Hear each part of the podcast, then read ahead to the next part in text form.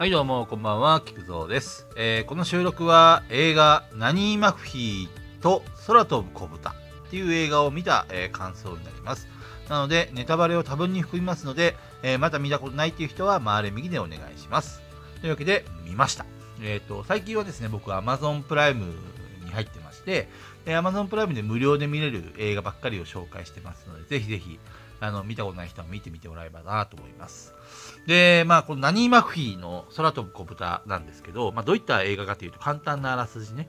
えっ、と、まあ、えー女奥さん、あのね、奥さん一人で切り盛りしてる農場があって、で、そこには3人兄弟、えっ、と、長男と長女と次男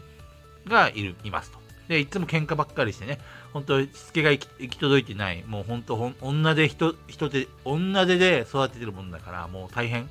え旦那さんはね、えっ、と、バックボーンとしては戦争中で、えっ、と、戦、あの、戦争に行ってるんで、えっ、と、いないんですよ、農場にね。だから奥さんがもう本当一人でテンパりながらやってるっていう、そういう状況ですと。で、その農場を、えっ、と、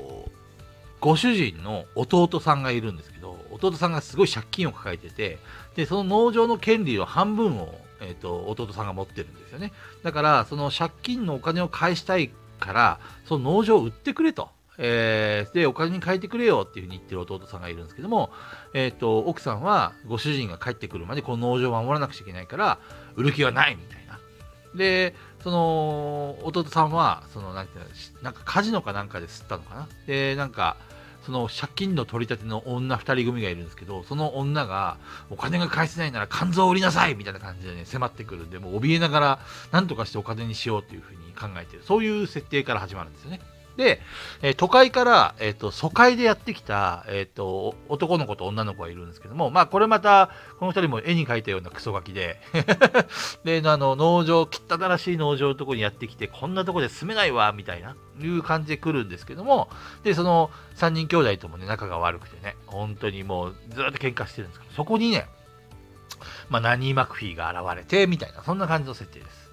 最初ね、あの、奥さんが、まあ、副業で、その、ボケたばあちゃんのいるお店に行って、なんかお店の手伝いとかをするんですよね。そのボケたばあちゃんは、なんか小麦粉をぶちまけたり、蜂蜜をなんか棚の中の、なえー中にこう、な原液をぶちかぶちまかしたりともう相当やばいおばあちゃんなんですけども、まあ、その、えっ、と、そのおばあちゃんの世話をしながら農場も切り盛りしてっていう感じで、もう、もう、奥さんはてんもういっぱいいっぱいなんですよ。でもう、やだ、こんな生活みたいな感じで行った時に、なんか突然、ナニー・マクフィーを呼べ。ナニー・マクフィーを呼べっていうなんかでこう、声が聞こえてくるんですよ。で、奥さん、なん、なんなの？みたいな感じで、怯えながら家に帰るんですよね。そしたら、その家に、まあ、ナニー・マクフィーが家政婦としてね、軍から派遣されてきましたっていうことでやってきて、で、子供たちのしつけをしまくるっていうね、そういうストーリーになります。で、いろいろすっ飛ばしますけど、まあ、最後ね、どうなるかっていうと、あのー戦争中なんで戦闘機がその農場の上を飛ぶんですよね。多分ロンドンかなんか向かってるんだと思うんですけども。そのあの戦闘機乗ってる人がくしゃみをしてで爆弾がヒャーって落っこちてきてでそれがあの麦畑のところに墜落するんですけど墜落っていうか投投下されるんですけどあの不発弾になるんですよ。それを子供たちがわーって言って爆弾解除してでやったーっていうことでハッピーエンド。で、最後は、あの、ナニー・マクフィーが、もう私は必要ないわねっていうふうに帰っていくんですけど、あの、みんながね、ナニー・マクフィー待ってって、あの、あなたが必要なのっていうふうに言って追いかけてくるんだけど、途中であの、最後、あの、お父さんが、あの、戦争から帰ってきて、もうナニー・マクフィーは必要ないわねっていうふうに、こう、この手のひら返しが面白いなと思って。あと、あの、豚？あの、サブタイトルにもある、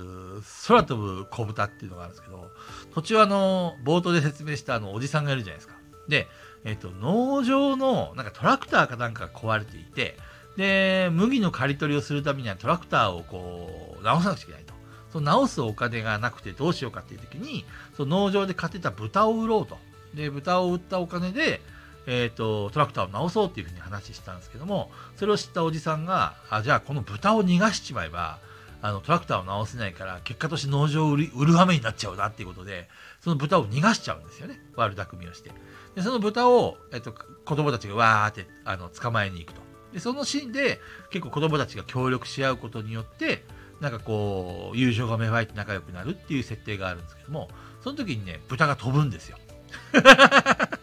ナニー・マクフィーってなんか魔法使いなんですよね。で、その魔法のステッキを使うことによって、なんか言うこと聞かない子供たちを無理やりこう強制させて教育をしていくんですけど、その時に、その、なんていうのかな、子供たちの、えっと、みんなで協力し合って豚を捕まえるっていう教育っていうか、授業みたいな感じなんですよね。ナニー・マクフィーの中の中では。で、その豚をあのそう簡単には捕まえさせられないように要するにみんなで協力して捕まえてほしいからあっさり捕まえられると友情が芽生えないっていうふうに多分マクフィー考えたんでしょうねあの豚をステッキでこう操作してなんか豚が飛ぶんですよ でもね、それってあの、ほんと物語の中盤に出てくるんですね、豚が飛ぶシーンってね。なんかそれ以降一切出てこないですよ。なんでサブタイトルにしたのっていう。もうね、ツッコミどころ満載のね、素敵な映画でした。で、ナニー・マクフィーの話も全然説明がないんですよね。あの、何者なのかとかね。いろいろこう普通あるじゃないですか。ナニー・マクフィーとは、みたいなね。でも一切説明ないまま変な、なんか、なんか気持ち悪いばあちゃんが現れて で、ステッキを持ってコンコンって魔法を使うんですけども、どうもね、見終わった後に気づいたんですけど、これ続編でした。どうもね、1があるっぽいですね。僕見たのは2っぽいです。ラニー・マクフィーの魔法のステッキっていうなんかサブタイトルのが Amazon プライムで見つけましたんで、ちょっとこれ、この後見てみようかなと思います。はい。いやー、映画って素晴らしいですね。ではまた、えー、次回の映画でお会いしましょう。さよなら、さよなら、さよなら。